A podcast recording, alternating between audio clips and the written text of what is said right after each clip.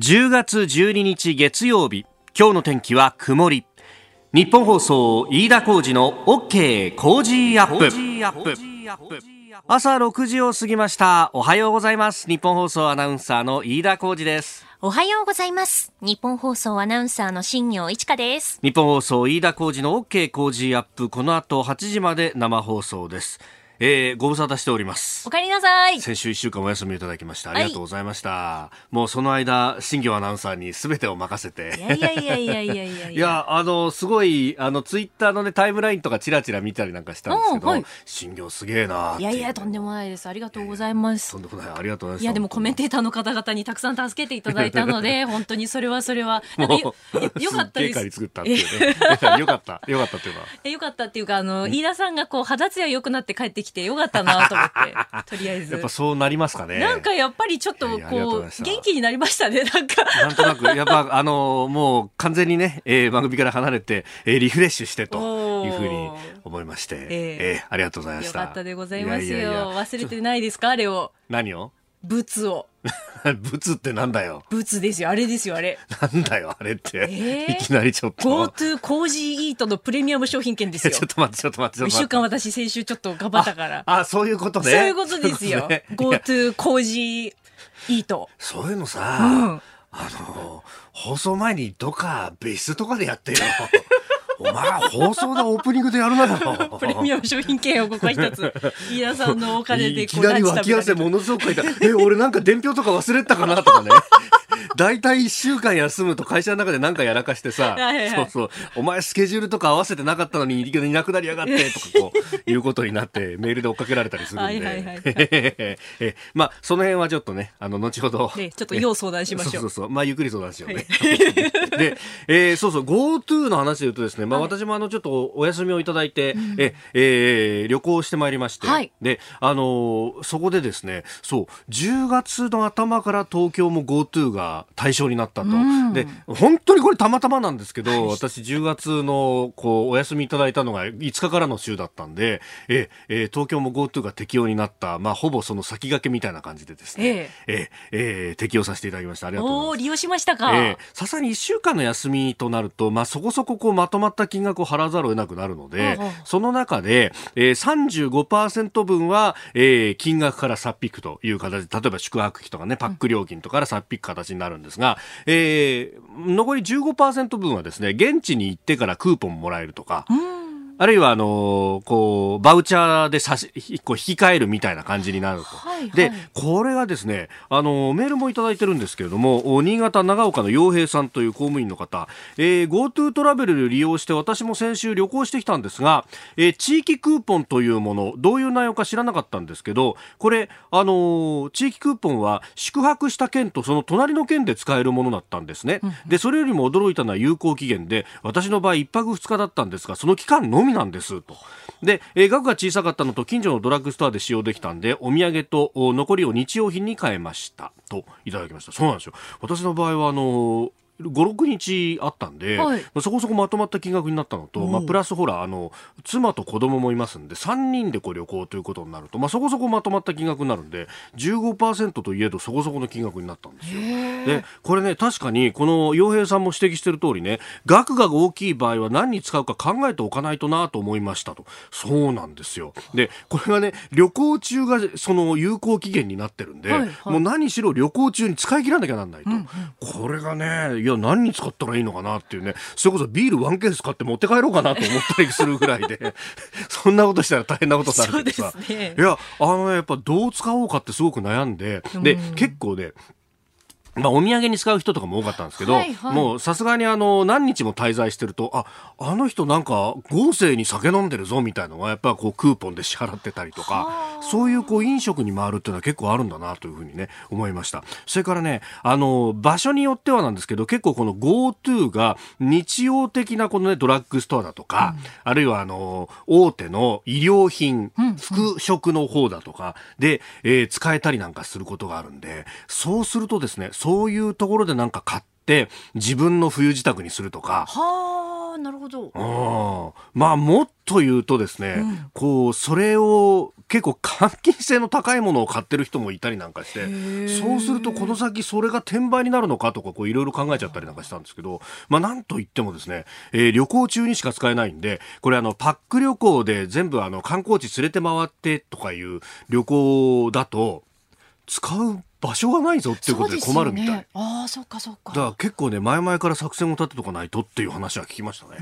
ええー、まあまあ、あの、そんな、あこんなでですね、お休みをいただきましたんで、えー、今日からリフレッシュしてまたお送りしたいと思います。あの、ビールワンケースっていうのがさっき話出ましたが、来週はですね、そのビールワンケースが当たると、えいうのもありますんで、えー、この番組、えー、一番搾りの、しかも新しく出た。そう、糖質ゼロというものなんですけれども。これ、俺にはね、嬉しいよ。腹がそうお腹周り気になってる飯田さんにはねぴったりですよね。糖質ゼロだからね。ね助かるわ。週末飲んでたんですけどおでんと一緒に。おでんと一緒に。そう。季節柄だ、ね、一人打ち上げみたいなことやってたんですけどすごく飲みやすくてで飲み口すごいさらっとしてるのにちゃんとビール感はあるのでこれ嬉しいですよ。糖質ゼロっていうとねどうしてもその分味で妥協したのかなとか思っちゃうんだけど、そんなことがないわけだ。全くないです。美味しいです。本当に、うん、来週はえー、ワンケース当たりますんで、ぜひお聞きいただければと思います。はい。あなたの声を届けますリスナーズオピニオン。この OK 工事アップはリスナーのあなた、コメンテーター、私、田新業アナウンサー、番組スタッフ、みんなで作り上げるニュース番組です。ぜひご意見をお寄せください。今朝のコメンテーターは、慶応義塾大学教授で国際政治学者、細谷雄一さんです。取り上げるニュース、まずは尖閣沖で中国の海警局の船2隻が領海に侵入したというニュース。えー、それからアメリカトランプ大統領選挙活動再開。えー、さらに週末、加藤官房長官は沖縄を訪問し玉城デニー知事と会談をしております。えそして北朝鮮最大級の ICBM 公開深夜の軍事パレード。でさらに日本学術会議についても。まああの細谷さん中の人でもいらっしゃるということそしてツイッターで様々発信していらっしゃいます、え掘り下げてお話をしていただこうと思っております。ここが気になるのコーナーです。えー、今日は新聞休館日ということで、一般紙は入ってきておりません。まあ、スポーツ新聞がね、えー、入ってきてますんで、後ほどエンタメトレンドアップのゾーンで一面ご紹介していきたいと思っております。で、まあ、週末、そして私、休みで、あの、南の方に行きましたんで、えー、えー、ずっと、こう、行方を気にしていたのが台風でありまして台風14号がまたこれが迷走を続けていてなぜか台風なのに南下するというですね、えー、間もなく熱帯低気圧にあ温帯低気圧か、えー、熱帯低気圧に変わる見込みだということなんですがまあ本当ね、えー、この台風の影響いろんなところに出るんじゃないかと最初は言われておりました。であの特にですね私あの帰り飛行機に乗ろうとした時にあの掲示板見ると結構結構結構って出てるんでうわ台風の影響ってこんなにあるのかよと思ったら、これ台風の影響じゃなくって、むしろコロナウイルスの影響が非常に強くって、あのー一度路線を返上してしまうとその枠というものがまた取るのが非常に大変というのがあるんでこれ航空会社各社はですね、え一応路線はあるんですけどたまたま今欠航にしてるんですよっていうのをこうずらーっと並べてると。で特にあの羽田空港なんか朝の時間帯はものすごくいろんなところに向けて、えー、第1便というのをね、まあ、あのその日の出張で朝一で現地で仕事ができるようにみたいなことでダイヤ組んでますけどそうすると朝の時間帯と本当欠航の赤いマークがずらっと並ぶんでこれ、あの、昔、その台風中継でね、よくレポーターに言っていたあの時の掲示板と同じものが、今、平時でこうなってるんだってことに、改めて気づかされるというですね、まあ、それぐらい、あの、こう航空会社はねかなり打撃を受けているということがよく分かったというところであります。でまあ台風についてはあの14号はね、えー、小笠原だとかには非常に大きな影響がありました。昨日は特別警報が出たりなんかもしてましたんで、えー、だにまだね警戒は必要だというふうに思います。であのー、関東地方に関してはそれほど影響なかったんですがやっぱり記憶として蘇るのは去年のこの時期まさにこの10月の12日、えー、台風当時19号が、えー、関東地方にも上陸しそして、えー、長野であるとかあるいは福島と宮城というところにこう甚大な被害をもたらしたということがありました。でまああのそれから1年が経ってというところでね、えー、メールもたくさん、えー、いただいてます、えー、千葉のおこちゃんさんこちら、えー、伊豆諸島台風大変でしたね。きっと自衛隊や消防の方々がまた借り出されるんでしょう、えー、去年千葉の台風被害の時も災害派遣の自衛隊周りの県から高所作業車など、えー、県内走り回ってくれました。本当に助かりましたと、えー、災害の現場で必死で作業している人たちにもっと光を当ててあげてくださいと、えー、いただきました。まあ初動は自衛隊だとかそういうね公の警察消防というところがやると。でその後の復旧に関しては、えー民の力というところなんですが、まあ、この間ね、あのー、先月、台風の15号から1年というところで、えー、南房総の石井市長とまた電話をつないでお話を伺いましたけれども、おっしゃっていたのはその民の力の部分というのが、まあ、なかなか今人手不足だったりもあってそれから、あの当初は資材が不足してるなんていうこともあってなかなかこううまいこといかないと。いまだにビニールビニールシートかぶった、えー、家々というものも、まあ、一部にはあるんですよっていうのね話もされて、えー、いましたけれどもまあ、その辺のこうね、えー、復旧にかけるだけのこう土木作業だとかっていうのの力っていうものがだんだんこう弱ってきてるっていうのは昔からこう言われているところで、まあ、ここのところよくですねこの中小企業の生産性云々がとかそういうことばっかりが言われますけれどもただ、あの何かあった時の備えっていうものが今までのように、えー、地震や台風というものをさほど気にせずに、えー、見積もれる時期から、えー去年この台風の時にも私あのブログなんかにも書いたんですけどちょっとですねこの自然災害リスクっていうものを高めに見積もってもう置かないといけない時期になってきてるんだろうなと。それはもう行政の予算の付け方もそうだし、えー、企業も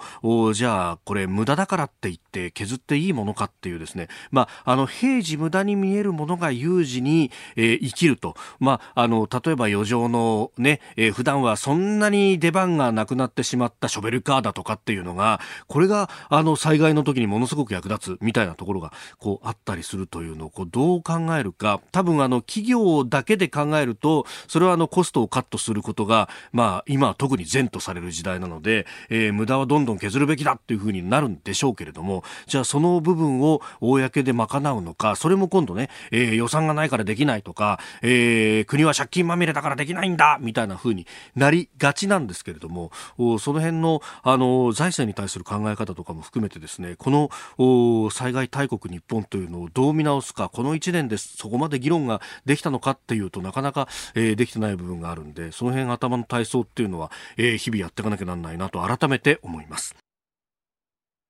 ここが気になるプラスのコーナーです。えー、今日は新聞は休刊日ということで一般紙はお休みとなっております。あのーこの集中ね、えー、先週お休みいただいている中で、まあ、あの、ニュースいろいろ動いてるなと、いや、思っていたんですが、まあ、あの、日本学術会議の話とかがね、中心ではありましたけども、あの、アゼルバイジャンと、それからアルメニアの間の戦闘というのが、まあ、その前の週ぐらいからね、この番組では、あの、逐一取り上げたりはしてたんですけれども、あの、かなり深刻になってきたと。で、週末に停戦が、えー、成立したというようなニュースがあったんですけれどもまたこれ最新の情報では、えー、アゼルバイジャン第2の都市にアルメニア側が攻撃をしたとこれアゼルバイジャン側が発表してるんですけれども、えー、7人が死亡33人負傷なんていうのが出てきていて停戦が崩壊するんじゃないかというようなことも言われております。まああのー、ここのね、えー、2カ国の状況に関しては情報がかなりね乱れ飛んでいるところがあって、えー、それもまああのなかなか現地に入っていけないということもあって裏が取れ取りづらいとしたがって何が現実なのかっていうのがなかなか見えてこないというところがあるんですが一つあの言えるのが、えーまあ、両側ともにだとは思いますけれどもかなりこれ無人機を使った攻撃というのが行われているという点、えー、特に、まあ、あの映像などが出てきていて市議のほども、ね、どこまでっていうのはあるんですが、えー、アゼルバイジャン側が無人機を使ってアルメニアの対空砲をこう攻撃しているなんていうのが、えー、出てきたりしてます。で、あの欧米の報道によると結構トルコだとかるいはイスラエルあたりの無人機が入っていってるんじゃないかというようなことが言われております。でイスラエルの無人機っていうのもいろいろあるんですが中にはですね、えー、一定のこう範囲のエリアを区切ってそこをこうぐるぐるとこう徘徊するように回るような形の兵器があると、えー、ハーピーと呼ばれるようなもんなんですがこれあのー、ぐるぐるただ回っているだけででそこからミサイル発射するのかと思ったらそうじゃなくって、えー、その無人機自体が、えー、ミサイルとして作用すると。要するに自爆攻撃をする形ででじゃあどこに自爆攻撃をするのかというとあの対空砲などでこうミサイルを誘導しようとすると必ず電波が出ると。でその電波に反応して電波が出た先に向かって、えー、一目散に行くと。で、えー、電波が出ないうちはその、えー、決められたエリアをですねずっとぐるぐるぐるぐる回り続けると。なんかあの一説によると航続距離も500キロぐらいあるというような話なんで一定のエリアをですねまああの狭いエリアに区切ればそれこそ1日以上ずっと回回ってられるみたいな、えー、感じの兵器だということなんですね。であのーこういったものがですね、もうどんどんとこう主流になっていくという中で、えー、先週、週末に出たニュースで、おっと思ったのがですね、えー、日曜日の朝に共同通信が配信してましたが、えー、かつて、かつてといってもそんなにあの昔じゃないんですが、えー、政府があ次期戦闘機として無人機の導入を一時検討していたことが分かったと。これはあの、河野太郎さんが防衛大臣の時代、だからあの、ちょっと前ですよね、に、えー、コスト削減などを理由に採用を主張してしていたんだと。ただ、6月にイージス・アシャアの撤退があったので、えー、議論が混乱するということで一旦取り下げたということなんですけど、まあ確かにですね、これ無人機っていうものは今後のね、えー、その、人が先頭に出るというのが非常にリスクだという中で、ええー、重要になってくるんじゃないかと。で、あの、かつてその無人機をいろいろこう取材してた時に言ってたのはですね、平時はカメラを使って、カメラをつけてですね、えー、災害対策として持っておいて、何かの時にそのカメラをミサイルに付け替えることができるんですよ、みたいな、そういうタイプの無人機もあるようなんですね。さあ、次第はコメンテーターの方々とニュースを掘り下げてまいります。今朝のコメンテーター、慶應義塾大学教授で国際政治学者の細谷雄一さんです。細谷さんおはようございます。はい、おはようございます。ご無沙汰しております。ご無沙汰しております。そう、あの、番組的には、はい、あの、春先にもご登場いただいて、うん、えー、5月ですか。はい、だから、あの当時って、ずっと、いわゆるリモートっていうね、ええなんで、あの、細谷さん、実物とお目にかかるのがものすごく久しぶりだったね、リモートで参加させていただきまして。ね、いやいやいや、ありがとうございました。はい、よろしくお願いします。よろしくお願いします。もう、あれ、それこそ、結構、あの、この番組、リモートを活用するのはニッポン放送の中で早かったんですよ、はい、でそのかなり初期の段階で細谷さんに何度もお願いして、ええ、でまた細谷さんがものすごく いろいろこのリモートワークを極めてらっしゃったんですごいアドバイスをいろいろいただきましたよね、え、はい、機材的な部分でね。懐かしいですよね。いやあの当時そのズームを使うのか、チームスを使うのかとかツールをねスカイプを使うのかとか いろいろ試させていただきまして。そうですよね。大学はもうすべてやはりリモートでやってましたからそういった意味ではこちらもまあ試行錯誤してたという感じですかね。そのなんか使うマイクを何をするとかっていうのも 含めて、結構立派なマイクでしたよね。すごい研究されてましたよねあの当時。あのやっぱり大学であの授業してますと、時々やっぱり止まっちゃう時あるんですよね。そうするとやっぱり学生からいろいろとあのまあ不満が出たりしますから、はい、まあこちらも最善最最善の努力をしてまあ学生になるべくあの質が高いあの授業を提供したいと思ってまして、もうこちらももういろんな本を読みながら そうして、えー、なるほど、えー、あれ目から鱗だったのは普段手を挙げないような子が結構鋭い質問をしたりとか、うん、リモートワークはそれなりにこう良さもあるんだって言われた時なるほどと思ったんですよね。ちょうどあの私の大学でもですねあのアンケートの結果が出まして我々が思っているよりも実は学生はそのオンラインの授業に満足してるんですね。ところがかなりその内容によるということでしょうね。なるほど。今日もよろしくお願いします。はいよろしくお願いします。ここでポッドキャスト YouTube をお聞きのあなたにお知らせですラジオのニッポン放送飯田浩司の OK コージーアップではお聞きのあなたからのニュースや番組についてのご意見そして新型コロナウイルスについてお仕事への影響生活の変化政府の対応へのご意見などぜひメールやツイッターでお寄せください。番組で紹介いたします。海外でお聞きのあなたからのメッセージ情報もお待ちしております。どうぞよろしくお願いします。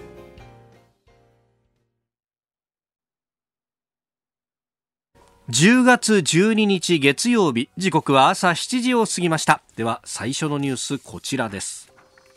尖閣沖で中国海警局の船2隻領海侵入今年21回目。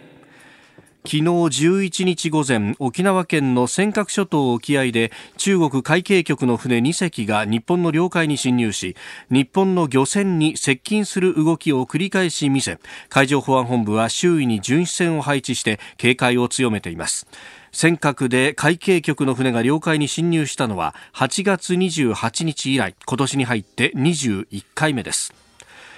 えー、尖閣周辺の接続水域までというのは35日連続ということだそうで、えー、官邸の危機管理センターの中に情報連絡室がありますがこれを官邸対策室に切り替えて、えー、情報の収集警戒監視に当たっているということです。まあもうこれ常態化してきてしまっているというのが本当に有識ことですよね。そうですね。あのこの問題を考えるときにですねい。くつかのことを同時に考えないといけないんですが、はい、まず第一にあの今年4月にあの習近平主席が日本に訪日する予定だったと思います。はい、であの基本的に中国はですね今米中関係が非常に悪いですから、対日関係を良くしたいんですね。ですから日本としては日中関係を良くしたいという意向があった、はい、ところがそういう時に限ってですね、ええ、中国はむしろ領土とか積極的な攻勢に出てくる。これを非常に気をつけないと。つまりあの日中関係が良くなるだろうという期待感があって、えこういった問題をですね、看過をすると、はい、これ東南アジアの南社会もそう同様だったんですが、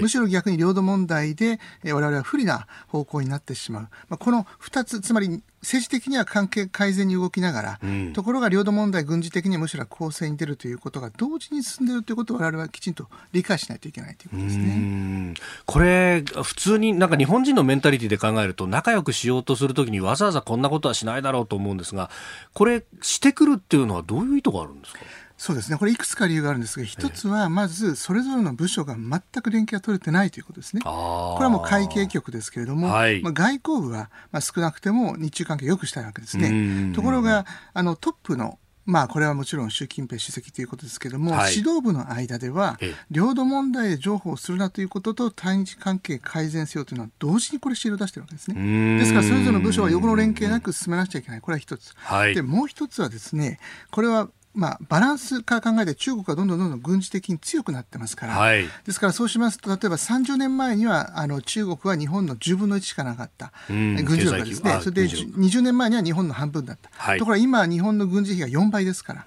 そうしますとこれどんどんどんどん開いてきますと有利になっているのだったらどんどんどんどんそれに合わせて攻勢に出るということですね。そして最後もう一つはですね、はい、やはり、えー、これはですねあの中国の中でですねあのその相手が油断している時つまり日中関係を良くしたいという気持ちが日本の中にあれば、はい、むしろ逆にですねこれは攻勢に出やすいということがあるわけですね。ですから、えー、実はこれ増やし方が非常に微妙で、はい、あの劇的に増えてるわけではない。でも少しずつ増えると、ですから日中関係を良くしたいというメッセージを送りながら同時に領土問題でも優勢に出るということがこれはもうあの見て取れることだと思いますね。あの与党の自民党の中の議論などではその尖閣の周辺の海域などでであのアメリカ軍も含めて合同演習をやったらどうかとかあるいは前から言われている公務員の常駐だとかいろんなこと言われてますが細谷さんどう守っていったらいいと考えます？これはつまりハンドリングが非常に難しくて、うん、決して油断してはいけない。つまり日中関係良くなっても中国は領土問題で譲歩したり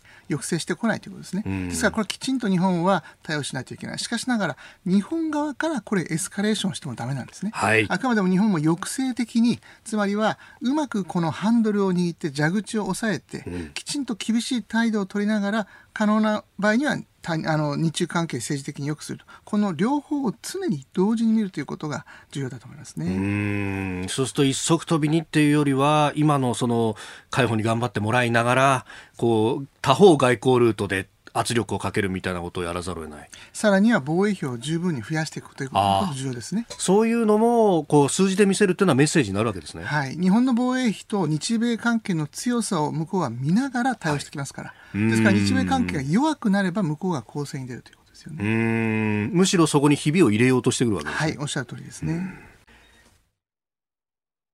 おはようニュースネットワーク。取り上げるニュースはこちらですトランプ氏選挙活動再開。新型コロナウイルスに感染したトランプ大統領は10日退院後初めて公の場に現れホワイトハウスのバルコニーから庭に集まった数百人の支持者に向かって演説しました。またホワイトハウスはこの日トランプ氏が他人に新型コロナウイルスを感染させる危険はなくなったという主治医の判断を発表しております。えー、遊説活動再開ということですがこの主治医の判断を踏まえて第2回目のテレビ討論会、えー、スケジュールし直したらどうだ？みたいなことが出てきているということもあるようです。さあ細田さんどう影響しますかこれ？そうですね。あのバイデン氏はそのオンラインでなければやらないということで、はい、やはりトランプ氏のですねその、まあ、このウイルスを非常に軽視している姿勢というものに対して、ええ、非常にあの苛立っているわけですね、また同時にそれを政治化して、うん、えー、トランプ大統領がきちんとこのパンデミックの問題あ、コロナウイルスの問題に対して適切な施策をしてこなかったというアピールにこれを使えるわけですよね。うん、まあ、そういった意味ではそれぞれの思惑がありながらの行動ということだと思いますね。まあ世論調査などを見るとバイデンさん有利というのはかなり出てますけれども。まあ、前回を考えると世論調査もどこまで当てになるのかというその辺どうご覧になりますか、まあ、そうですね。世論調査というのはあくまでもこれはアメリカ全体でのあの数字ということですので、まあ、選挙ではあまり関係ないつまりそれぞれの州が、まあ、あの勝った方がすべてを総取りするというような、はい、このそれぞれの選挙区、まあ、この場合には各州ごとということですが、まあ、この中での票を取るということになりますからそうしますと、まあ、毎回そうなんですけど今回もまたあの接戦州 swing state と言われる州ですね、はい、特にこの6つの州ここでどちらが取るかでもう最終的には決まってしまう、まあ、ほとんどの専門家この6つの州を見てるという。いうことですね、うん、うん、まあ、6つの州、ほとんどがその中西部というかラストベルトとも呼ばれたかつては重工業で発展したけれども今、まあ、ある意味パッとしない、えー、州ペンシルベニアとかその辺を注目しているようですけれども。もともとはここら辺って民主党が強かったところなんですよね。そうですね。あの民主党がまあもともとは労働者のための党というような印象がありましたから、はい、したがって90年代ぐらいまでは基本的に民主党があこの地域強かったわけですね。ところがまあ90年代後半からだいぶこのアメリカの政治も変わりまして、えむしろその共和党の方があのそういったようなですね、えー、その貧しい人たちにとっての親近感ある政党、まあ逆に言うと民主党がエリートの党、まあ、比較的高学歴で、えーまあ、あのその高所得のエリートの層というようにイメージがだいぶ変わってしまったということがあると思いますね。で今回はまたあのコロナウイルスの影響もあって総票行動が読めないと郵便投票ってものがかなり出てきているようですけれどもこれはどう採用しますかね？そうですね。あの今回もまたですね専門家の間でも随分とあのこの意見がですね、ええ、あの判断が難しいというふうに言われてましてまず第一にはこの純粋なアメリカ全体での世論調査を見れば、まあ、大体10%ぐらいバイデン氏、民主党候補がリードしてますから、うん、まあ、これリードということになる、はい、まあ、さらにこの接戦州をそれぞれ見てみましても、はい、まあ、ほとんどの州で民主党のバイデン氏がリード。つまりはトランプ氏にとって非常に厳しい戦いになってるわけですね。うん、だからこそ、まあ、コロナ感染を押して、えー、表に出てきて、えー、はい、演説をしているわけですが、まあ、ところがこの6つの州のまあ、リードですね、これが実はですね、4年前のヒラリー・クリントン候補と戦った時よりも小さくなっていて、えー、より接戦が厳しい状態になっているということ、まあ、さらには今回実は最大の争点となるのが、はい、まあ、郵便票ですね、これどういうことかというと、感染が広がっていると、まあ、当然投票所に行けばこの投票所で感染しますからしたがって多くの人が今度は郵便票で投票する、はい、ところがですね郵便票が有効か無効かどれぐらいまで有効か、まあ、こういったことをきちんと調べないといけないわけですけれども、これがすべて州法、州ごとに違うわけですね。そうするとですね、それぞれの州によって開票するタイミングであるとか、集計方法が変わってくる。はい、そうするとですね、これ、いろんな州でおそらく訴訟になると思うんです。えー、そうしますとですね、本当に1月20日までに、この集計がすべて終わって確定するのかどうか。でさらにこの郵便票というものがあると。おそらくトランプ大統領これは郵便票まあ郵便票はですねあのコロナの感染が危ないからあ投票所に行きたくない。これ民主党候補があ民主党の支持者が多いんですね。そうしますとなるべくこれ郵便票を開けたくないわけですね、はい、そうするとトランプ大統領は郵便票は無効だということまあ、これによって非常に難しい状況になるということでしょうね。うさあそして、まあ、我々日本から見ているとその、まあ、特に安全保障面などでどっちの候補の方が日本にとっていいんだろうっていうことも考えると思うんですがその辺はどう見たらいいですか？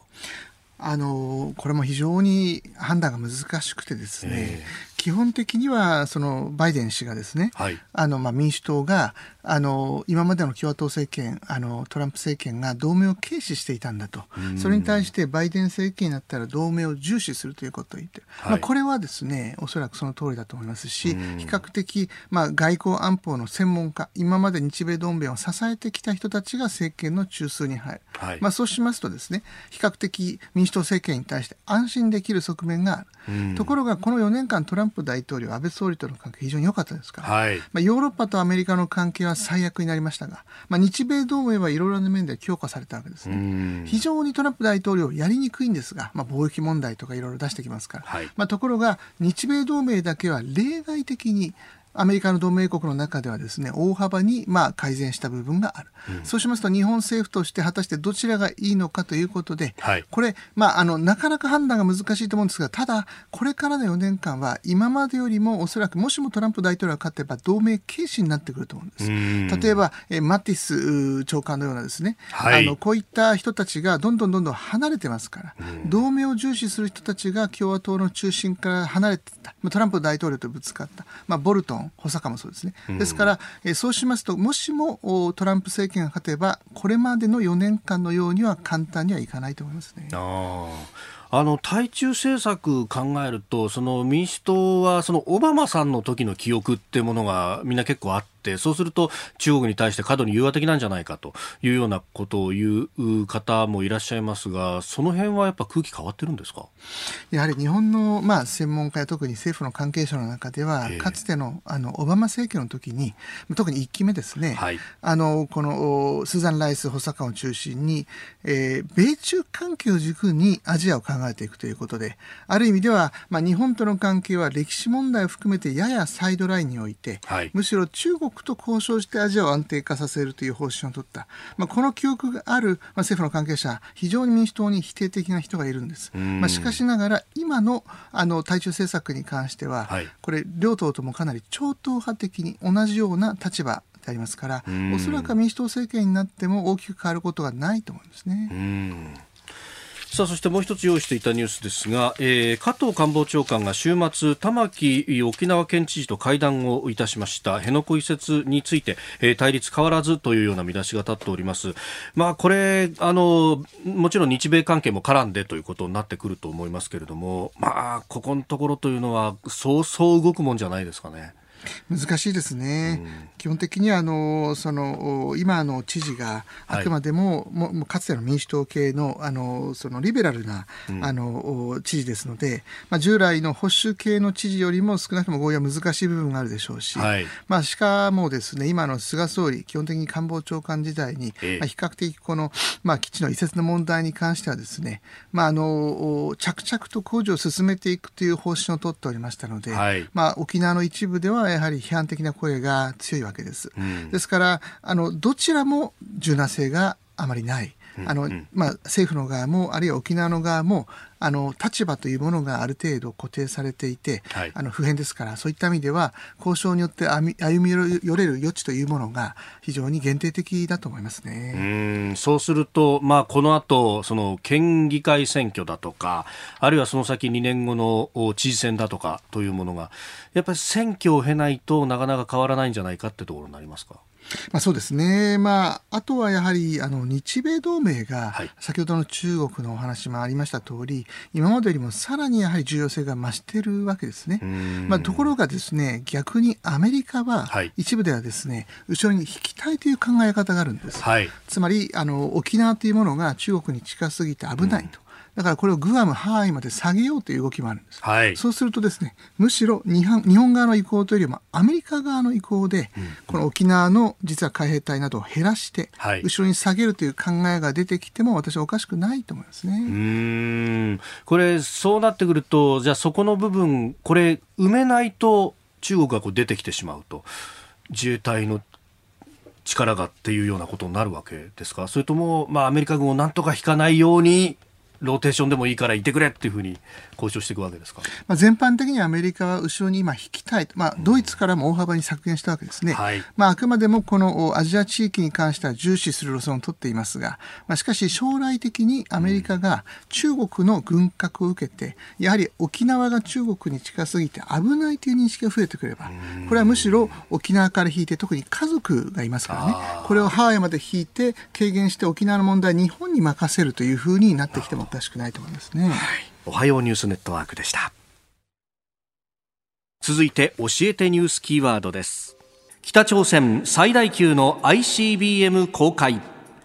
北朝鮮は朝鮮労働党創建75年を迎えた10日深夜0時から軍事パレードを行い ICBM 大陸間弾道ミサイル級とみられる新型のミサイルを登場させました。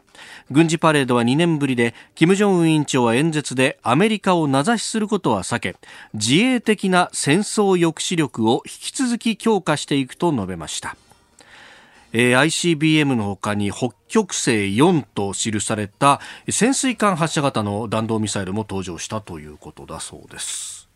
さあ深夜にこういうことをいきなりやるっていうね びっくりしたんですが。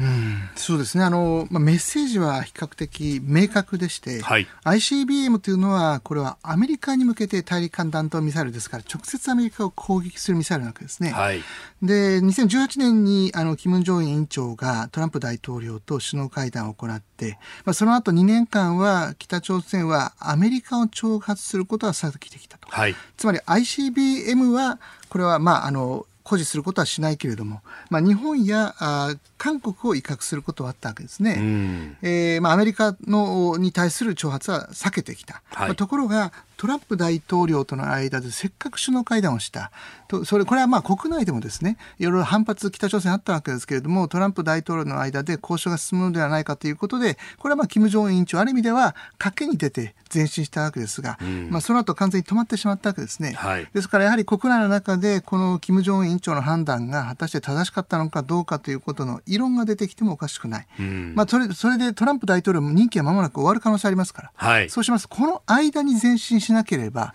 この間の、まあ、米朝の,、まあ、あの対話というものは失敗だったという評価になってしまうわけですね。ですからどうにかこのトランプ大統領がいる間に動かしたい動かしたいところがアメリカは、まあ、トランプ大統領自らがあのコロナウイルス感染してしまいましたからとても北朝鮮と交渉する余裕がないわけですね。はい、だとすれば着々とこの北朝鮮の核抑止力があるということ開発をし誇示するということを進めていくということだと思いますね。うんこれ、まあそうすると北朝鮮としては当然、まあ、前からそうですけれどもアメリカとっていうのがメインになってくるとでその中でこう日本や韓国っていうのはある意味こうやれることっていうのは相当限られるわけですかね。ほとんどないでしょうね。ほとんどない。ええ、あくまでも北朝鮮がアメリカしか見てませんから、まあ、これはあくまでも体制の生き残りということで、はい、あくまでも北朝鮮はですね、核抑止力というものを構築することと、経済発展すること、これを両方天秤にかけていたわけですね。で、ある意味では経済発展ができるのであれば、ある程度核抑止力開発を抑制してもいいと。はいでこれをもってアメリカやあ韓国さらには日本からさまざまな支援援助投資があるということを期待した、はい、ところがこの経済発展が進んでないわけですね。むしろこれは以前と同様に中国との関係で結局はまあ9割以上が中国と貿易依存しているということですから中国との関係を重視したままこの核抑止力を構築するという路線にまた戻ったということだと思いますね。うん。これそうなってくると、まあ、その金正恩委員長ってもともとその中国との関係を断とうとしてその自分のまあ義理の叔父であるチャン・ソンテク氏をまあ粛清したというようなことも言われてましたけれどもその路線に戻っていくというのは国内の動揺とかっていうのはもうないんですかね？まあ2017年おっしゃる通りですね、中国がアメリカに歩み寄って、まあ、ある意味では北朝鮮に圧力をかける方向に動いたことに北朝鮮は非常にあの怒ったわけですね、まあ、中国に浮気をされたわけですね、はい、ずっと自分を愛してくれると思ったら浮気をされた、でそれでですねもういきなりアメリカにすり寄ってであなたが優しくしてくれなかったら自分たちもアメリカに寄るよと、まあ、それに対してもともと北朝鮮は中国から見たらこれ干渉地帯あくまでも一定程度影響力が浸透するということが中国にとっての利益ですから、はい、これは北朝鮮がアメリカに接近するということは好ましくないということで中国はその後にあの中朝関係北朝鮮との関係を改善に動いていったわけですね。ですからそれはやはり2017年の頃つまり北朝鮮がアメリカに接近する頃と,、とはだいぶ状況が変わっているということだと思いますね。えー、北朝鮮最大級の ICBM 公開というニュースを掘り下げました。続いてここだけニューススクープアップです。この時間最後のニュースをスクープアップ日本学術会議予算や機構など見直し検討へ。日本学術会議の会員候補6人が任命されなかったことを受け自民党は会議の在り方を検討し直す必要があるとして今週にも作業チームを新たに設けて議論を始めることにしております。また河野行政改革担当大臣は自民党からの要請を踏まえて政府の事業全般の検証の中で会議の予算や機構などについて検討していく考えを示しました。えー、10億円の公費が入っている年間でというあたりであるとか、まあ、あのその活動の内容などなどについても検討するんだということであります。一方で学問の自由がというような批判もある中ですが、えー、細谷さんは、まあ、この件ね、えー、ご自身でもツイッターなどで様々発信してらっしゃいます。これ最初このニュース見た時とはどうご覧になったんですか？まあ、そうですね、これやはり普通の多くの方々がこのニュースを見たときに、なかなかこれ一体何が問題なのかっていうのは見えにくいと思うんです。うんはい、でまず最初にあの政府はですねまあ、この場合、菅総理ということだと思うんですが、はい、6人の候補を任命しなかったと、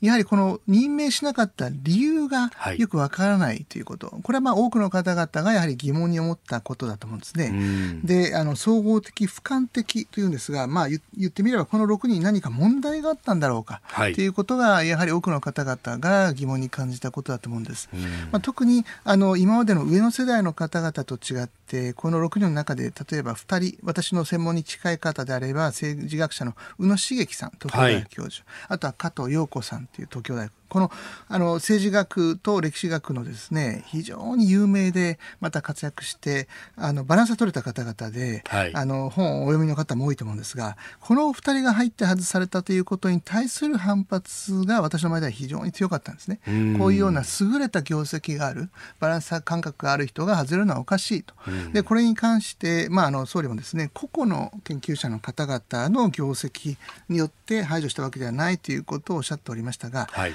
だとすれば一体何が問題なのかということが見えなかったと思うんですね。一方でじゃあそもそもなぜ政府がこういうような判断をしたのか、まあ、政府が明確にこの問題に関して説明していないので、はい、あくまでこれ私の推測ということになりますけれども、ええ、やはり最も大きいのがですねこれはあの2017年のこの日本学術会議が出した軍事的安全保障研究に関する声明ですね。でこの中で、えーまあ、日本の大学研究機関が軍事的安全保障研究ということを行う場合にですね厳しい制約を課すということなんです。審査をするということなんですね。はい、でこれどういうことかというと実は2015年に防衛省防衛装備庁が安全保障技術研究推進制度というのを作りまして、えー、つまりですね、えー、防衛省のさまざまな開発に関してですね、うん、自分たちだけでは対応できないので、えー、大学や企業に協力してほしいと、はい、これどういうことかというと今ですねサイバー攻撃とか宇宙とかですねとても防衛省だけでは研究は進まない。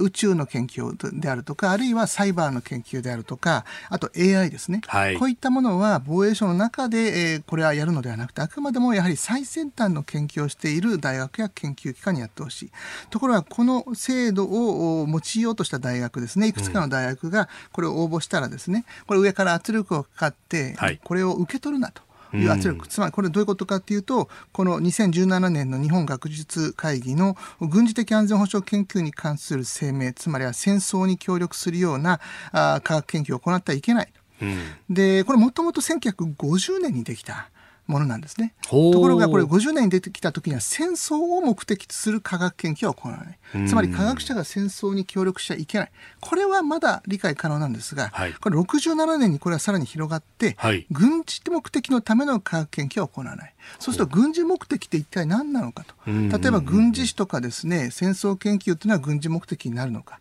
で、この軍事目的という範囲がやはりよくわかんないんですね。ですからこの例えば科学者の方々が AI の研究をしているとか、サイバーの攻撃、このサイバーのインターネットの研究をしているとか、はい、まあこれがですね、果たして、えー、戦争目的なのか軍事目的なのか。もちろん彼ら科学者の人たちは戦争目的にやってるわけじゃない。うん、でところが軍事目的の研究をしちゃいけないということになりますとこの範囲が見えないんですね。でこの中で拡大解釈する方と縮小解釈解釈する人はいる。でこれをもちも拡大それそれぞれの研究機関によって違う大学によって違いますから、えこれを拡大解釈するといろんな研究をしている方々があその研究がやってはいけない研究だということになってしまう。ですからこれ科学者の間からもやっぱり反発が出てる。でそのことによって日本が国際的な科学技術の競争でどんどん遅れてしまうというような政府の中で焦りがあったんですね。